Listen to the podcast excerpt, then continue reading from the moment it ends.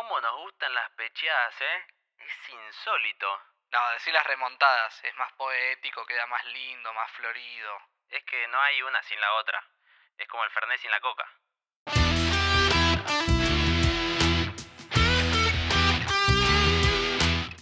Hi, this is Xabi Alonso. Watch the Istanbul Reunion Night live online here.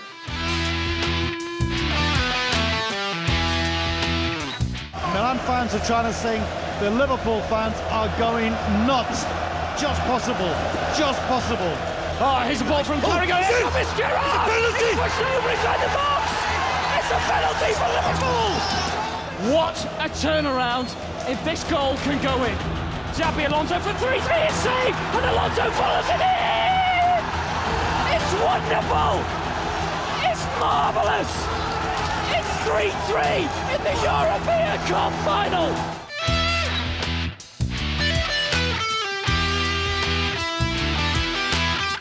El fútbol, amigos de Marca Maldini, es, eh, es pasión y es imprevisible. Y ha habido remontadas épicas históricas en la historia del fútbol y una de ellas es esta, esta final de Estambul, Estadio Ataturk, año 2005. El Milan ganaba 3-0 en el descanso, prácticamente parecía impensable.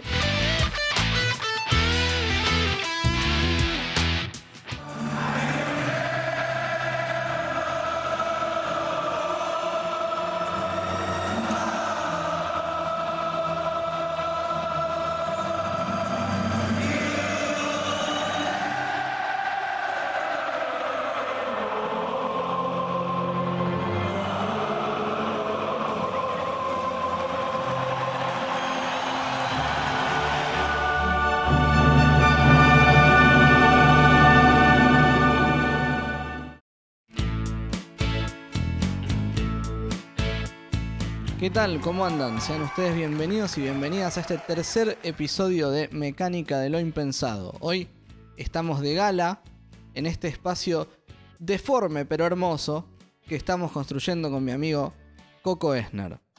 Ficha personal número 3. Un partido inolvidable. River Boca, 9 del 12 del 2018. Un lateral derecho. Gabriel Mercado. Un piloto de turismo carretera. Traverso solamente por las puteadas, no sé de automovilismo. Hola, hola, hola a todos. Muchas gracias por la presentación. Gracias por una nueva ficha personal, obviamente, y por un nuevo encuentro de estos deformes pero hermosos.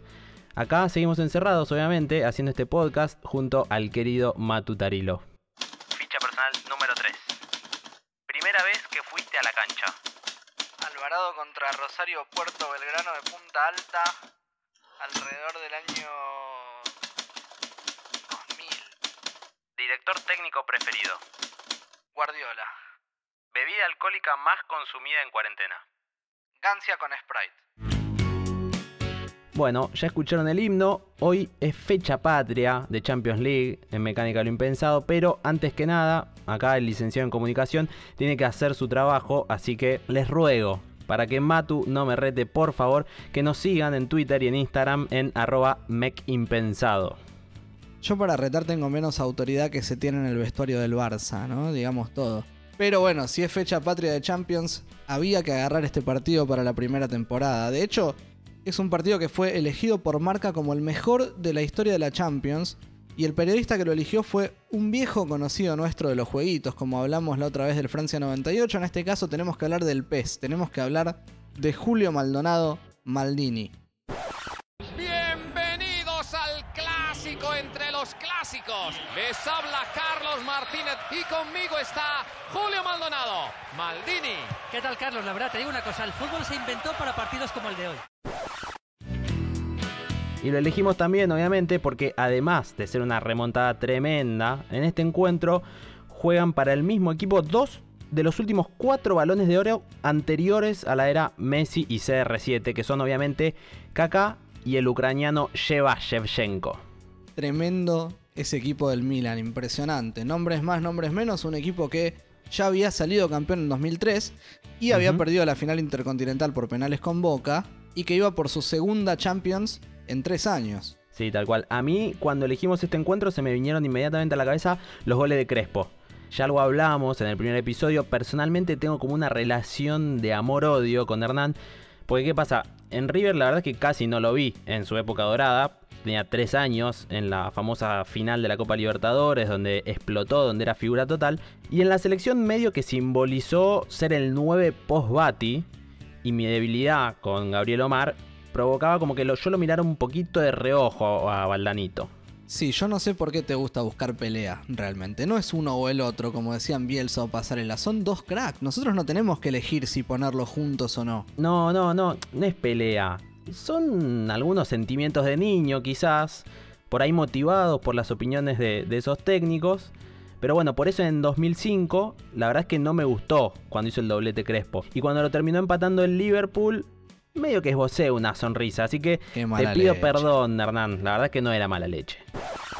El único creo que pensaba que no podíamos jugar juntos era, era el, el que mandaba, Sí, que Bielsa. era Bielsa. Claro. Creo que cometió un error, yo lo, lo dije en varias oportunidades. Él fue fiel a su idea, pero eso no quiere decir que no te equivoques. Claro. Y ahí me parece que se equivocó. Sí. No, estábamos, nadie hacía más goles que nosotros. Dijimos fecha patria y no era solo por el himno de la introducción, que es literalmente un himno. Así Todos es. nos ponemos de pie cuando suena el himno de la Champions. Sino porque esta final, conocida como el Milagro de Estambul, fue el 25 de mayo de 2005.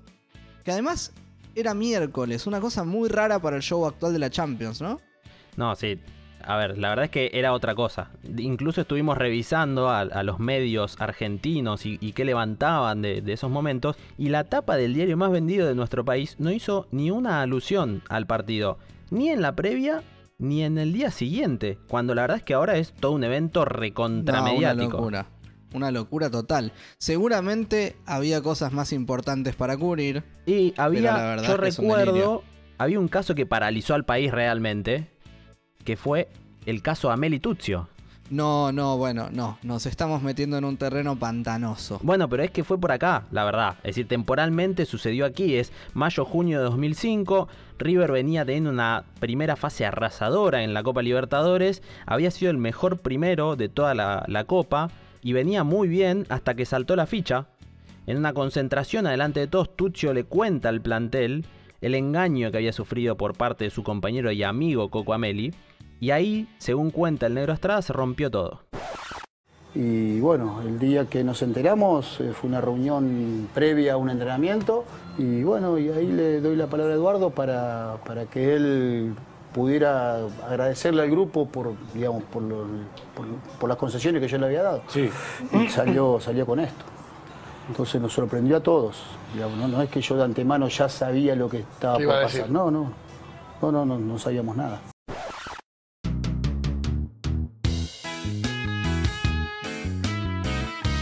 Le mandamos un abrazo a Eduardo, siempre del lado tucio de la vida. Pero vamos a hablar de algunas curiosidades de estos planteles, de los planteles que disputaron el Milan 3, Liverpool 3 del 25 de mayo de 2005. Y te tiro un datito de color para arrancar. A ver. En el Liverpool jugaron solamente dos ingleses en la final, Gerard y Carragher. Y en el Milan solo cuatro italianos, Maldini, Pirlo, Nesta y Gattuso, que, por cierto, como sabemos, tanto en la cancha como fuera de ella, tenía un temperamento de mínima particular. Sometimes maybe good, sometimes maybe shit. But the rules for me is very important. Because me no go happy, because I put Fragulakis and Daskalakis out and me going up, you know me is happy. No, but this is my job. After two weeks, and maybe I, because I don't see the newspaper, because I know I, uh, Greek is difficult for me. Cómo lo quiero a Llenaro hablando, hablando en greco-inglés. Hermoso. Y viendo todo el plantel del Milan, fíjate que ya hay cuatro que fueron de test del Rosonero, post final obviamente. Sidorf, Inzaghi, Brocchi y obviamente Gatuso. Y Maldini es director deportivo, ¿no? Exactamente. La verdad es que perdieron esta final, pero algún contactito se ve que movieron, ¿no? De cara al futuro. Sí, el que movió, pero el banco y no solo en esta final, fue Rafa Benítez. ¿Podés creer que en la Champions usó a los tres arqueros? Dudek es el que más recordamos, obviamente, Claro. después vamos a hablar de él. Pero Kirkland estuvo en cuatro partidos y Carson estuvo en uno. A mí realmente, como arquero necesitado de continuidad y confianza, me indigna. un poco puede ser, pero también eso si te pones en el lugar del el titular. Si te pones en el lugar del suplente, medio que tendrías que agradecer. Pero bueno, era un plantel que rotaba bastante, la verdad.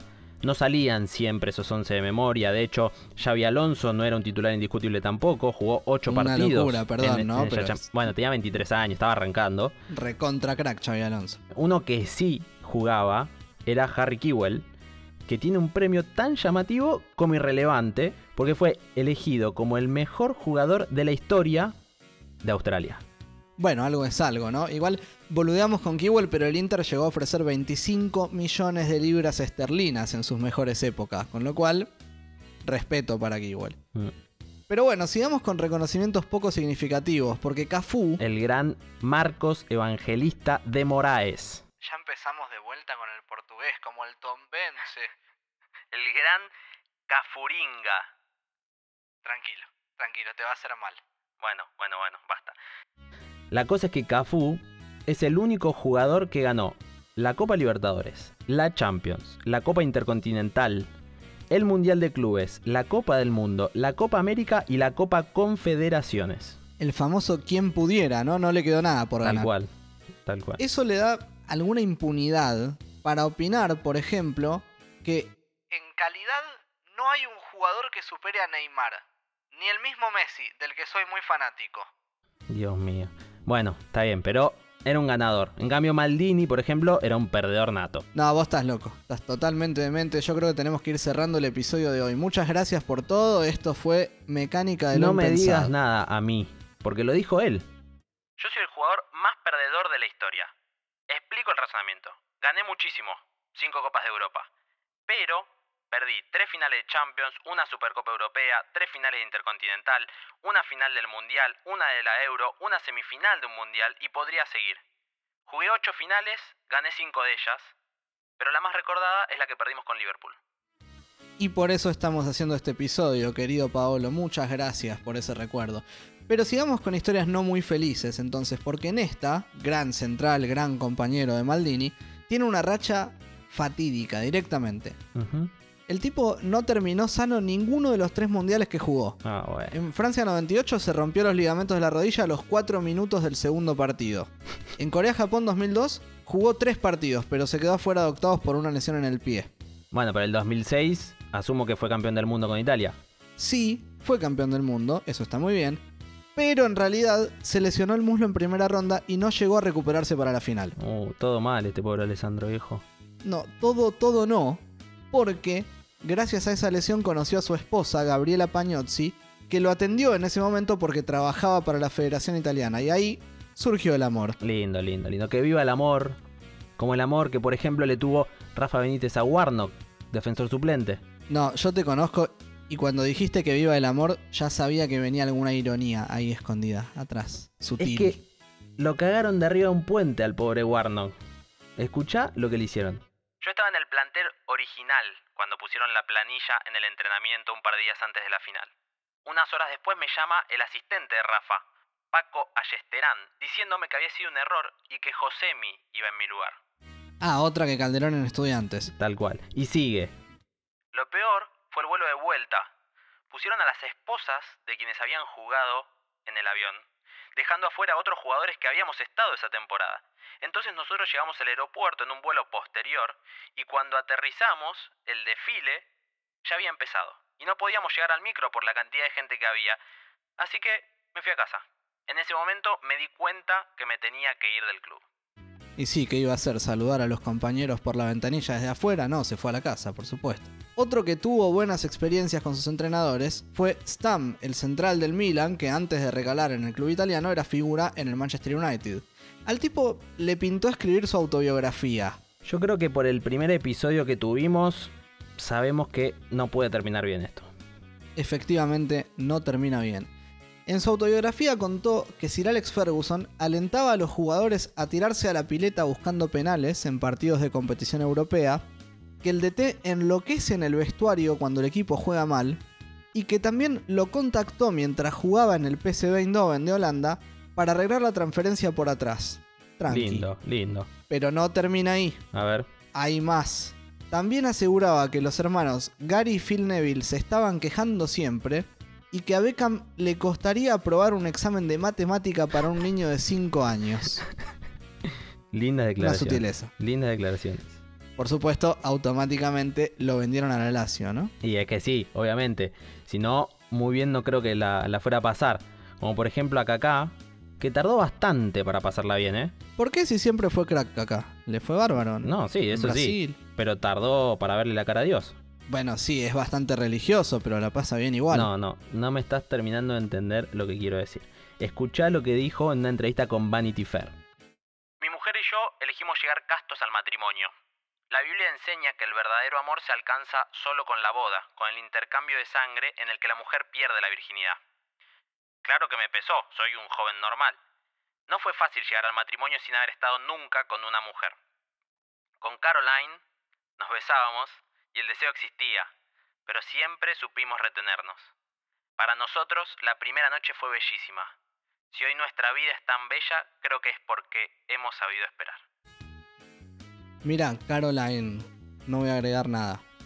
Pasemos al partido.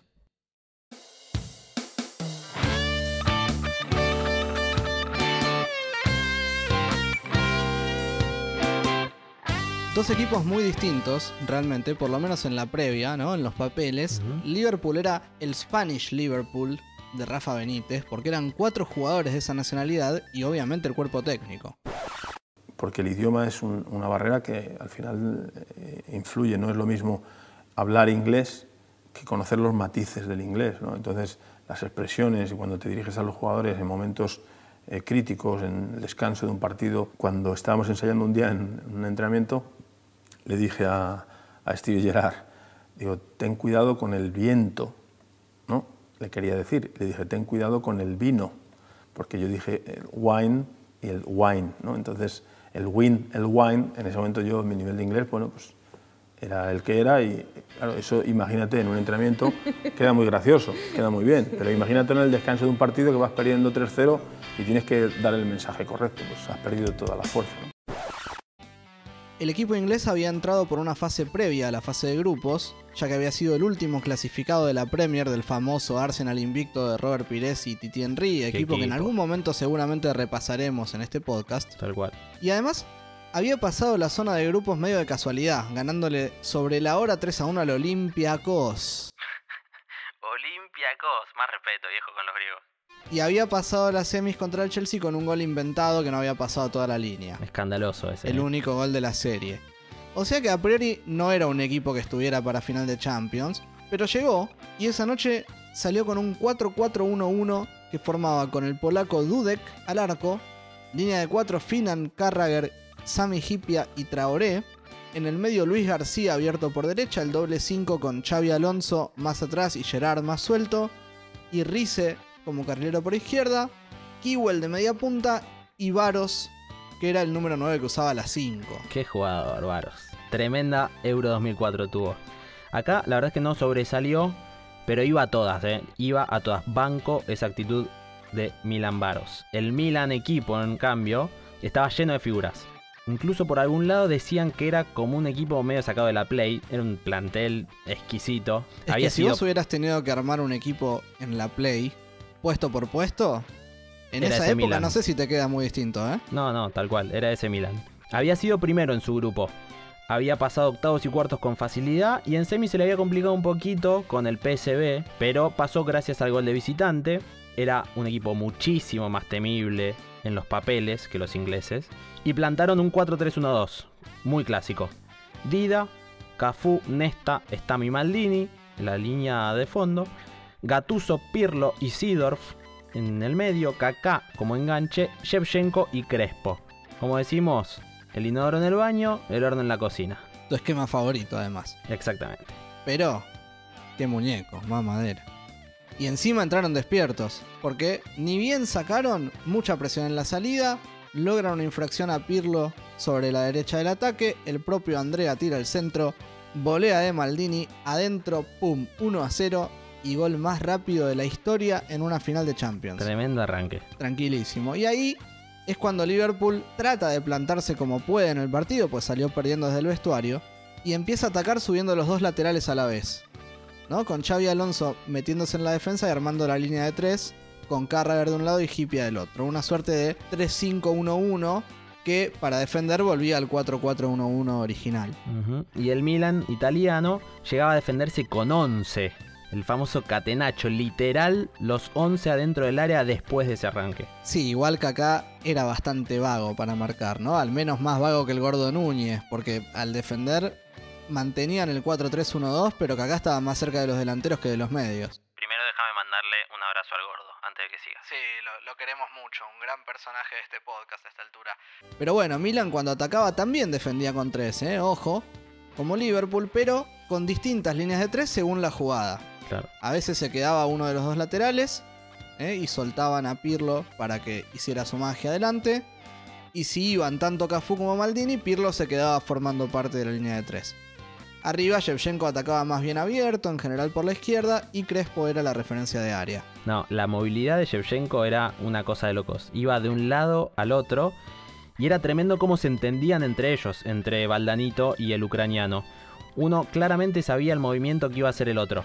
El manual de delantero es esta dupla. Sí, todo muy lindo, pero cuando se armó el partido, el que más presionaba era el Liverpool. Que en tres cuartos ya quería cortar la salida del Milan y atacar por las bandas, sobre todo con Rice, otro carrilero izquierdo que si bien no tenía el nivel de Lesó, que lo vimos en el primer episodio y nos quedamos como locos, la verdad que hizo un gran partido. Me encantó, me encantó el noruego. La verdad es que no lo tenía, no lo recordaba.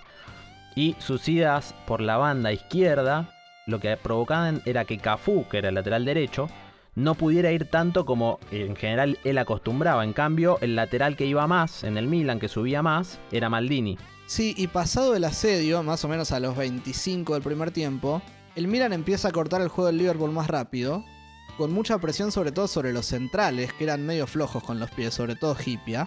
Qué linda cabellera rubia la de Hipia, ¿no? Sí, totalmente. Un clásico. Y encima los laterales, Finan y Traoré, pasaban cada vez menos al ataque, los laterales del Liverpool, digo. Entonces el equipo inglés por ahí tenía la pelota y trataba de circularla, pero no la pasaba nada bien. Es que el tema es que en realidad el Milan se organizaba muy bien. Volvía rápido cuando había que volver, salía de contra cuando recuperaba. Y estaba muy compacto, era un equipo muy corto entre defensa y medio campo. Y los ingleses al revés, entonces se generaban muchos huecos para los delanteros rosoneros. Muchísimos. Y eso no cambia cuando además a los 20 se rompe Kewell y entra Smisser. Smisser pasa a jugar de 8 y libera a Luis García para jugar de media punta. Claro. Pero Varo seguía quedando súper solo, intentando cabecear alguno de los centros de Rice. Es que- casi no la tocó en el primer tiempo. No, y esos centros de Rice, la verdad es que eran la única manera de generar alguna posibilidad que tenía el Liverpool. Porque los de Rafa Benítez circulaban la pelota, sí, pero no generaban nada. Era tiki tiki sin mucho progreso, digamos, ¿no? En cambio el Milan era muy directo. Era Pirlo para Sidorf, Sidorf para Kaká y ahí ya tenían a, Shevchenko. Línea directa, siempre esos, entre esos 4 o 5 jugadores. Incluso así le anularon un gol al ucraniano. Permitime agregar que primera jugada de VAR de todo el partido que vamos a tener varias. Sí, hay muchas, eh, aunque en general para mí el arbitraje fue acertado. De hecho, esta es offside por muy poquito, pero es offside. Ahí, eh. Y ahí llegamos a los primeros 30 y el partido estaba más trabado, con equipos más compactos sin espacios, mucho intento de saltar líneas con pelotazos. Te diría que casi que se vuelve un partido aburrido, a contramano de lo que uno pensaría cuando recuerda la dinámica de este partido, ¿no? Es que Maldini se vio más tapado, si bien decíamos que al principio estaba más liberado, se vio más tapado por Smisser. Entonces dejó de subir. Y Kaká estaba más escondido, pero... Sí, pero, pero es crack y podía aparecer cuando se le diera la gana, básicamente. Exactamente, tal cual es lo que quería decir. Porque Maldini cierra barriendo. Acá pido bar de nuevo, por las dudas. No, no es mano, no es mano, no es mano. Ahí. La tiene Pirlo. Kaká conduce. Muy bien, conduciendo muy bien. Shevchenko y Crespo se mueven de izquierda a derecha y de derecha a izquierda. Estos movimientos que decíamos que ellos se entendían muy bien entre uno y el otro. Y se provoca una triangulación hermosa. Que la verdad se genera básicamente por la movilidad de estos jugadores. Y ahí 2 a 0. Y a los 5 minutos, otra genialidad del brasileño. Roba Pirlo, se la da a Kaká que mete un control orientado delicioso. Exquisito. Increíble. Y tira un pase desde mitad de cancha que entra en el único lugar posible para que Xavi Alonso no llegue a cerrar y la pelota le quede, como no, otra vez a Hernán Crespo. Y la verdad es que no solo le quedó, sino que definió picándola de primera y con el efecto contrario al que traía la pelota. Eso es lo más difícil de todo. Recordé claramente en, en mi cabeza el gol de Orteguita en la Sampdoria, el más lindo creo de toda su carrera. Nada más que esta vez no la picó tanto como Orteguita, fue un- una picada de menor altura, hermoso gol, hermoso gol. Impresionante. Y en resumen, para mí, en el primer tiempo, el Milan dominó seriamente desde lo futbolístico solamente los primeros 10 minutos. Después, el partido fue parejo, incluso con buenos momentos de Liverpool, más desde el juego que desde el peligro. Pero el tema es que Milan golpeó en momentos clave. Claro. El minuto 1 y dos contras muy letales al final, pero la verdad, yo no sé si el Milan merecía irse 3 a 0 en el primer tiempo. Acá disiento, no compartimos, la verdad es que si bien somos compañeros, a veces nos oponemos en nuestras visiones. Yo creo que el Liverpool no hizo nada, no existió el medio de manera relevante por lo menos, no atacó más que con algún centro a la olla, y el Milan aparecía cuando tenía ganas. Bueno, viejo, a vos no te gusta el tiki-tiki. El Milan estuvo a marrete en el juego. Yo, cuando vi el resultado, pensé que había paseado a Liverpool. Y no. No, para mí el equipo inglés no merecía tanta diferencia por abajo.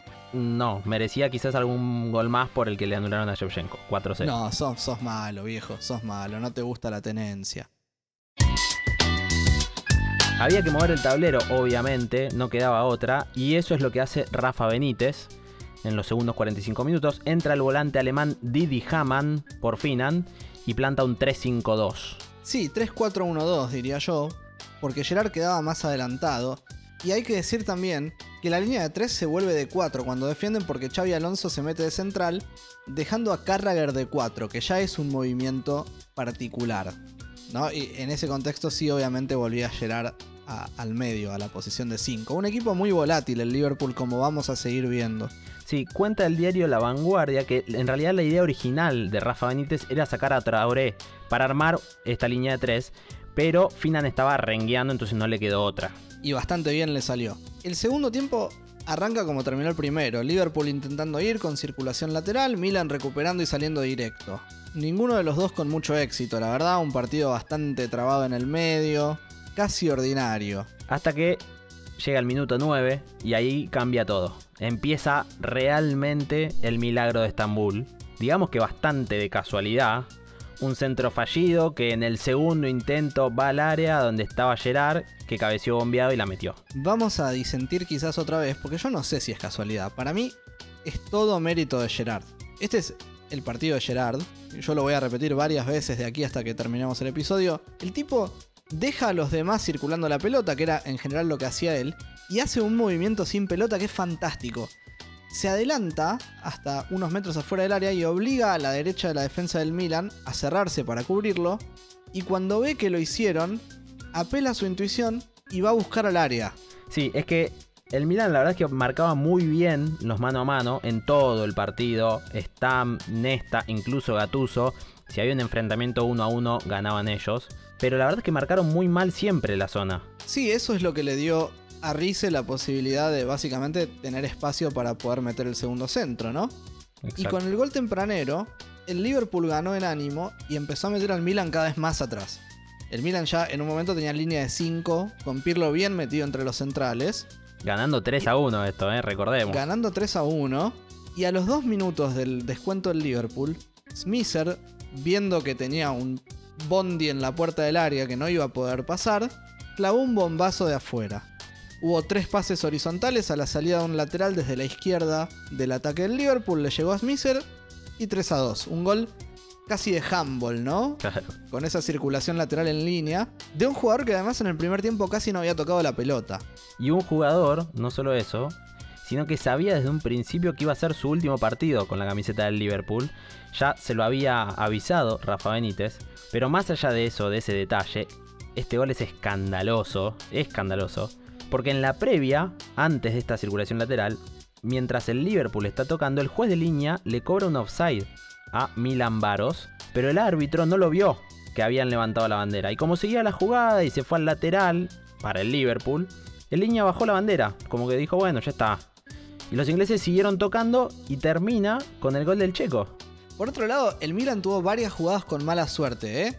Tanto que justamente de un lateral para el Milan en mitad de cancha viene el empate del Liverpool, que otra vez me pongo de pie, es claro mérito de Gerard. Y esto, permitime agregar, para contextualizar, es a los 4 minutos del gol de Smisser y a los 6 minutos del primero, del 3 a 1. Exacto, 6 minutos en total para una remontada histórica. Milan divide esa salida del lateral, Liverpool gana y mete un pelotazo que le cae justamente a Gerard en mitad de cancha. Que primero clarifica para Carragher, como dijimos, en posición de 4 de lateral derecho. Y después, otra vez sin pelota, ataca el espacio entre Nesta y Cafú. Para mí es todo de varos este gol. Mete un taco viendo que se venía como una tromba Gerard y que la verdad que con cualquier soplido se iba a desestabilizar. Y bueno, Gatuso se lo comió y penal. Excelente intuición de Gerard y también espantosa marca del Milan en el relevo para la zona, ¿no? Lo que veníamos diciendo. Y también gran confianza de Xavi Alonso para patear el primer penal de su carrera. No, ¿me estás jodiendo el primero? Sí, el primero. momento, ¿no? Tremendo momento. La verdad es que en general pateaba Gerard, obviamente, los penales del Liverpool, pero había errado el último que había pateado por Premier versus el Tottenham y no tenía tanta confianza. Y el segundo pateador era Kiwell, que había salido lesionado. Entonces le tocó al español, que era el tercero, y era su primer penal. Y encima de que era su primer penal, lo erró. Bueno, bueno, pero metió el rebote, ¿no? Y Rafa Benítez lo celebra. Hay una entrevista en la que él cuenta que celebra la velocidad de Xavi Alonso para ir a buscar ese rebote, justamente. Sí, sí, sí. Pero bueno, el caso es que 3 a 3, tremenda remontada de un Liverpool muy convencido de la cabeza contra un Milan que daba la sensación de que pensó que ganaría solo dejando pasar el tiempo. Claro. Y la verdad es que iban recién 60 minutos. No, y encima en el equipo milanés ya no, no aparecen ni Kaká, ni Pirlo, ni Sidorf. Por un lado, por lo anímico, obviamente, y por el otro, porque el medio del Liverpool estaba cargadísimo con el cambio táctico que se había hecho. Entonces estaban en su salsa los ingleses. Es que, inexplicablemente, el Milan esperaba la salida del Liverpool 15 metros más atrás que en el primer tiempo, cuando estaba en ventaja. Claro. Ya no intentaba recuperar rápido y entonces lo dejaba salir relativamente cómodo. Lo mismo hacia el Liverpool, pero me parece que eso tenía más sentido, ¿no? Porque al Liverpool ya le había funcionado mejor eso ahora que lo que intentaron en el primer tiempo cuando, cuando dejaban más espacios. Pero el cambio de estrategia del Milan es bastante difícil de entender. Sí, la verdad que para mí la clave definitivamente pasa por el medio, porque en el primer tiempo el Milan encontró espacios, como dijimos, junto a Pirlo, a Sidorf y a Kaká con los delanteros y goleó, mientras el Liverpool no provocaba nada en el medio.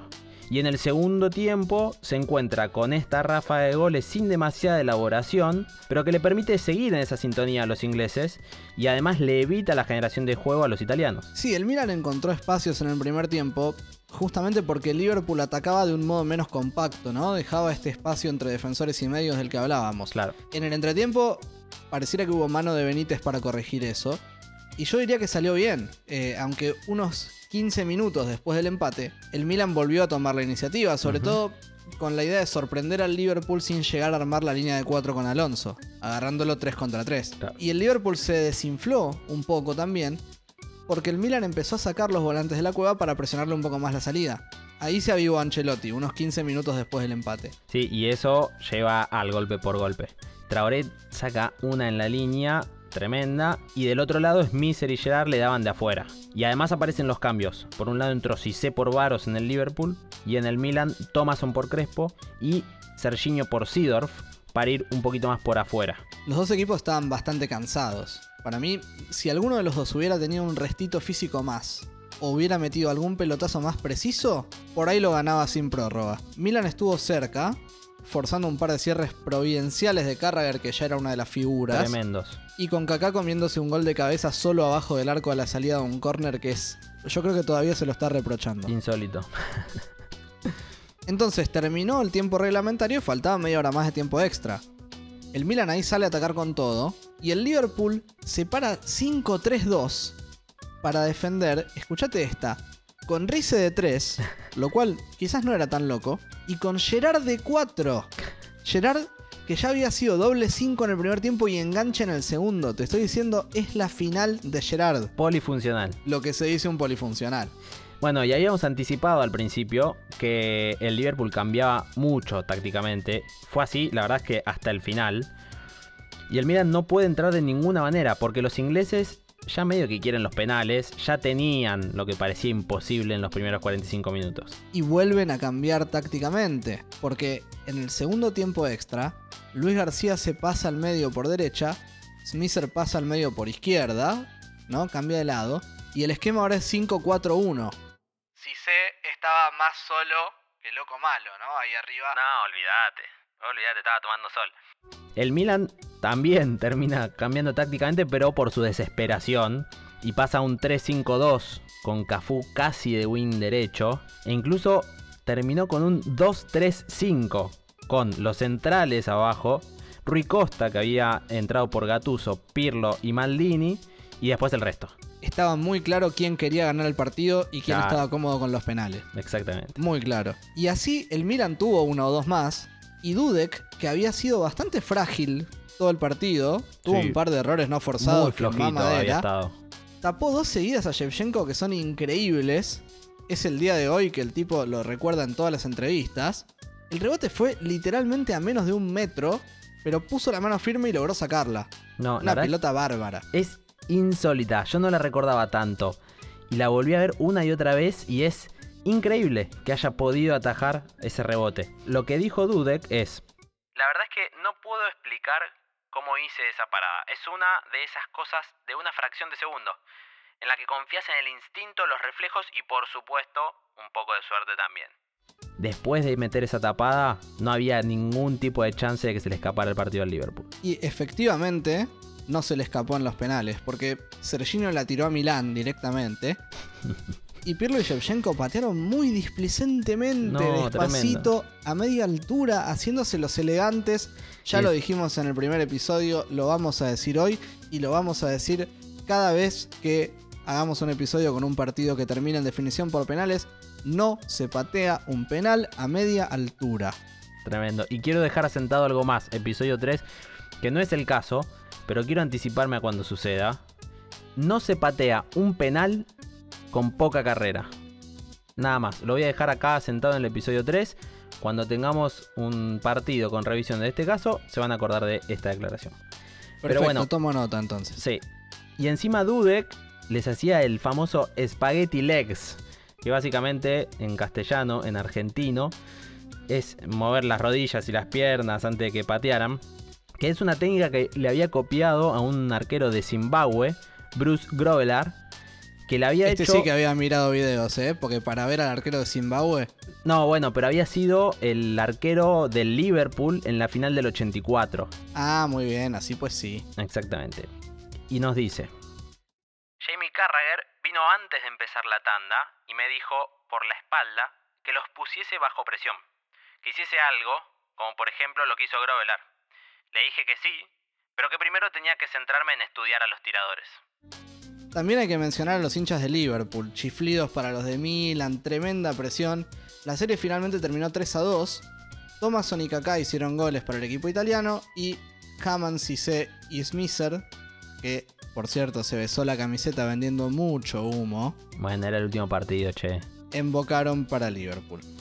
Y recordemos también al único argentino del partido, a Valdanito Crespo, que la verdad es que la rompió con esos dos goles, pero no alcanzó.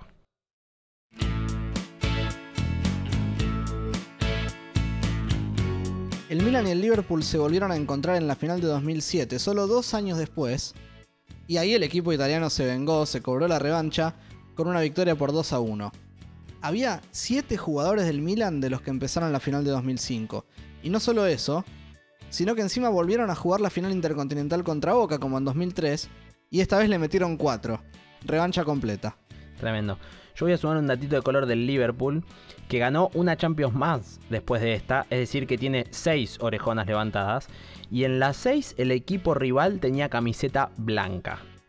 ¿El Eh, equipo rival de la final decís? Exactamente, el equipo rival de la final de cada Champions que ganó el Liverpool tenía camiseta blanca. Bilardo, No, digamos que se pondría una negra, ¿no? Si enfrentaría al Liverpool. No, el Liverpool pide por favor a los rivales que jueguen de blanco. Están más preocupados por el sorteo de la camiseta que por el del árbitro. Totalmente. Además, en 2010 se volvieron a encontrar Ancelotti Benítez. El italiano, es decir, el, el que había sido técnico del Milan, en este momento en el Chelsea, se vengó del español y le ganó los dos partidos de Premier. Para ese momento en el Liverpool ya no estaba Dudek, el héroe de la final, que atajó, como dijimos, dos penales, además de la pelota memorable a Shevchenko, porque en la temporada siguiente llegó al Liverpool Pepe Reina, el arquero español, peladito. Así que el polaco atajó solo 6 partidos y en 2007 se fue al Real Madrid para ser suplente de Iker Casillas. Bueno. No está mal, la verdad, sí. A cobrar el sueldo se fue. Tal cual. Igual, ahora cambió de deporte, se hizo piloto de carreras y dijo que, Cuando uno se sienta en el coche, la adrenalina es mucho más alta que en el fútbol. y no quiero decir nada acá, pero obviamente si sos arquero, ¿qué adrenalina vas a tener en el fútbol? No seas irrespetuoso, te lo pido por favor. ¿Sabés lo que es atajar un penal en una definición? Mamita. De todos modos, no es lo peor que dijo Dudek, ¿eh? A ver qué dijo. También dijo que Messi es falso y provocador, al igual que Barcelona y Josep Guardiola. Que CR7 es un tipo arrogante pero auténtico. Que Raúl es egocéntrico, sumamente competitivo y ganador. Y que los dos preferirían que el equipo ganara 2 a 1 con goles suyos que 5 a 0 con tantos de otros compañeros. Yo también prefiero eso igual, perdóname, pero obviamente. Lo suponía porque sos 9. Y sí, justamente, como soy 9, voy a hablar de mi gremio con una historia hermosa. El abuelo Cissé, que entró, que metió su penal, y que ahora se lo conoce como Cheva, que es su nombre de DJ. No por Shevchenko, precisamente. No, no, no, no por Shevchenko. Y además tiene su marca de ropa y es influencer. Bueno. No, pará, pará, pará. Que le sigue picando el bichito del fútbol. Porque se enteró que en la Liga de Francia, donde él salió, lleva 96 goles convertidos y quiere llegar a los 100. Me di cuenta que faltan 4 goles. Eso me vuelve loco. Los goleadores somos así, nos gustan las marcas redondas y llegar a los 100 me persigue. Quiero volver a jugar en la League One y conseguirlo. Si me contratan, en dos o tres meses puedo lograrlo. Estoy listo para volver y jugar gratis. Así no hay mucho riesgo para ellos. Por otra parte, Diego Bartolota, que es el presidente de los tiburones de Veracruz, dijo que están hablando por mail con Cissé y que está esperando a ver si le interesa la opción de ir a México. Yo entiendo que te gusten los goleadores, pero basta de noticias falopa, nos van a tomar para la joda, te Pará. lo pido por favor. Déjame una más, por favor. Porque Cissé tiene tres hijos y quiero que conozcas sus nombres. Cassius Clay Cissé, Prince Kobe Cissé, obviamente por el cantante Prince y por Kobe Bryant, y Jackson Marley Cissé. Hasta vos estás tentado, ¿no era que hacíamos periodismo? Pero no me culpes a mí, yo hago periodismo, investigo. Decile a, a Gibril los nombres que le ponen a los hijos. La verdad, te mereces la gran vela mi rice. Mirá que investigué, pero no sé de qué hablas. En 2007 jugaba Sí. Liverpool-Barcelona y en la previa el plantel del equipo inglés se fue a tomar algo, a un karaoke. La cosa sana. Está muy bien. El tema es que Bellamy quería que Rice cantara y el noruego no tenía muchas ganas de demostrar sus dotes. Y ahí la cosa escaló un poquito. Sí. ¿Qué pasó? Conversaron, ¿no? Se putearon Sí. Y Bellamy lo amenazó de muerte. Ah, bueno, tranqui. Sí, buena onda. Cuestión que Rice se fue a dormir y cuando se despertó estaba Bellamy en su habitación con un palo de golf. Ah, lo, lo voy a invitar a, a pasar la tarde, al- a meter un par de hoyos. Dijo lo siguiente. Trató de golpearme en la canilla, lo que hubiera terminado con mi carrera, pero logré sacar la pierna a tiempo. Supuestamente le pegó dos veces, en la cadera y en las piernas. Al final obviamente se pudrió todo. Bellamy se disculpó por su comportamiento y pagó una multa de 80.000 libras. Yo creo que le hubiese hecho algo así a Carragher. No, no podés decir eso libremente. No me arrepiento en absoluto. Carragher jugó 16 temporadas en el Liverpool, ídolo absoluto, pero siempre se había dicho que de chiquito era del Everton, que es el clásico del Liverpool. Sí, eso pasa un montón de veces en River y Boca todo el tiempo. Sí, sí, sí, pasa todo el tiempo. Lo que pasa es que Carragher cuando se despidió del Liverpool le hicieron un partido homenaje. En ese partido homenaje se enfrentaron Everton y Liverpool, con el detalle de que Jamie Carragher pidió patear un penal para el Everton y dijo, Cuando era niño siempre soñé con marcar un gol contra el Liverpool, por lo tanto decidí hacerlo. para mí es directo a la horca esto. Un traidor importante, sí. Pero tengo un castigo peor que la horca. ¿Peor? Que es algo que le pasó a Gerard. A ver. Enero 2014. Sí. FA Cup, Ujú. Bournemouth Liverpool. Un partido del montón. Gerard va a una dividida. Y cuando se levanta. A ver, ¿cómo te lo puedo decir? Sintió algo. Eh, creo que me estás asustando un poquito. Lo cuenta Andrew Massey, el médico del Liverpool. Stevie se me acercó al final final del partido y me dijo, Toc, vas a tener que echar un vistazo a esto. Miré hacia abajo, vi sangre por todos lados y pensé, eso debe estar realmente lastimado. No quería que el primer pene que me tocara coser fuera el de Steven Gerrard, pero así fue. No sé si reírme o si me está doliendo de solamente pensarlo. Gerard completa la historia. Me saqué los pantalones y la ropa interior y di un último vistazo. es tremendo esto, perdón. Me tenté. Deseaba no tener que decirle adiós a mi viejo amigo. A Macei no le hablé, porque quería que estuviera plenamente concentrado. Al final hizo un buen trabajo. No sentí dolor mientras me colocaba los puntos, que terminaron siendo cuatro. Mis compañeros se reían. Habíamos ganado, había buen ambiente, y ellos pensaban que eso era gracioso. No encontré ninguna empatía de su parte. Obviamente que era gracioso, por favor, él también se hubiera reído. Pero bueno, vamos a algo. De otro, ¿no? No de él mismo. Claro, obviamente, de otro. Pero vamos a algo más divertido, porque la verdad es que si yo me estoy riendo, por otra parte me pongo en su lugar y quedé un poco sentido. Sí, debe doler. Pasemos a los famosos kiosquitos, que en este caso son high level, ¿no? Son kiosquitos Champions League. Aviati, por ejemplo, que era arquero suplente del Milan, se abrió un concesionario de motos Harley Davidson en Milán. Sí, y también dijo ser facho. Ah. Contó que tenía en su casa dos bustos de Mussolini y que el sonido de su móvil era el himno del partido fascista. Repudio absoluto, obviamente. Brocchi se abrió un café en Milán, también con Aviati de socio, e inició su línea de ropa, que se llama Bacci y Abracci, con Cristian Vieri, otro exfutbolista. Mucho sector privado. Algunos van por la política. Por ejemplo, Calazze, suplente ese día en Milán, fue viceprimer ministro y es alcalde de Tbilisi, en Georgia. Dorazú también fue suplente en la final en el Milan y fue suplente en su vida, básicamente. No seas así, es difícil llegar a ser suplente en una final de Champions. No, pero es que él se enorgullece de esa condición de, de suplente. Fue al Mundial 2006 como suplente de Zidane en Francia y filmó durante la concentración e hizo una película llamada Substitute, suplente en español, en colaboración con el cineasta Fred Poulet. Y la FIFA y la Federación Francesa no lo querían dejar publicarla, pero Dorazú explicó que no había imágenes de otros jugadores más que él. Hermoso. Y hablando de la política, Dorazú también fue candidato a la alcaldía de París en este caso y en primera vuelta consiguió el 9% de los votos. ¿Eh? Nada mal. No, la verdad que nada mal. El que es un poco raro es Finan, porque se le había perdido el rastro por completo. De hecho, en 2015, a los 10 años de esta final, hubo una reunión de los campeones y no lo encontraban. Le habían perdido el rastro de- realmente.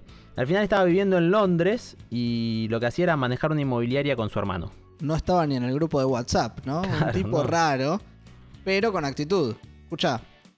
Siempre digo que yo cambié el partido esa noche. Si no me hubiera lesionado, no habríamos ganado la Champions. Esa lesión fue lo mejor que le pasó al Liverpool. Una lesión que generó la entrada de Didi Hamann, que es uno que no la pasó muy bien. De hecho, reveló en su autobiografía de Didi Man sus problemas con el alcohol y con el juego, que le llevaron a perder 300.000 euros en una sola apuesta de cricket. Es un montón, es un montón. Esa podría ser la mejor anécdota, la verdad. Pero, ya que estamos terminando, hay una mejor para el final. Y tiene que ver con dos jugadores del plantel de Liverpool, Pellegrino y Mellor. El argentino era parte del plantel, pero no pudo jugar Champions, porque ya había jugado esa temporada para el Valencia. Y Mellor había quedado afuera de la convocatoria de la final. Sin embargo, obviamente estaban en el estadio y se iban a llevar un recuerdito. Cuenta Mellor. Después de celebrar estábamos Pellegrino y yo. Él va donde estaban las medallas y se lleva dos o tres de las que eran para los jugadores del Milan. Viene y me dice, ¿querés una? Todavía estoy esperando que un día Maldini me golpee la puerta y me diga, ¿me la devolves por favor? Nos podrían haber traído una medalla a nosotros, ¿no? Porque- ¿Por qué no? Y sí, ya que no tenemos medalla, si escucharon esta historia y les gustó, nos pueden premiar siguiéndonos en arroba mequinpensado en Twitter y en Instagram. Van a poder tener algunos adelantos de cada episodio y de estar al tanto de lo que se viene. ¿Qué es lo que se viene, Coco Esner, querido? No te adelantes, ya te vas a enterar. Pero ahora en principio se viene la despedida, querido Matutarilo. Cámbiame la cortina, que me puse reflexivo. Primero hay que saber sufrir, dice el tangazo. Y cuánta razón hay. Alguna vez discutimos con Matu sobre qué era más lindo, si ganar 8 a 0 o ganar sobre la hora. Pregúntenle a los jugadores del Liverpool a ver qué les dicen. Pregúntenle si cada vez que alguien se los cruza por la calle no le recuerdan este partido, este milagro de Estambul. Milagro porque no es cosa de todos los días revertir un 3 a 0, ¿eh? Milagro porque era David contra Goliat, incluso estando 0 a 0. Milagro porque nadie podía esperar que sucediera lo que sucedió. Y qué lindos que son los milagros. Qué lindo es sorprendernos, sorprender al resto, ir contra la corriente, ganarle al poderoso.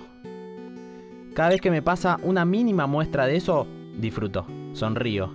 Siento que le gané al sistema, que rompí la Matrix, que soy invencible por un minuto. En general, la mayoría vivimos recibiendo golpes y golpes, no voy a decir cuáles. Cada uno recibe distintos. Pero suelen ir uno atrás de otro, como los goles de Crespo. Pero estemos atentos, despiertos, vivos, porque recién es el entretiempo, y falta todo el segundo. Y ahí puede pasar cualquier cosa. Cualquier partido se puede empatar, y al final de cuentas ganar por penales, nadie sabe. Y les digo algo más. No se dan una idea de lo rico que es el perfume del naranjo en flor después de saber sufrir.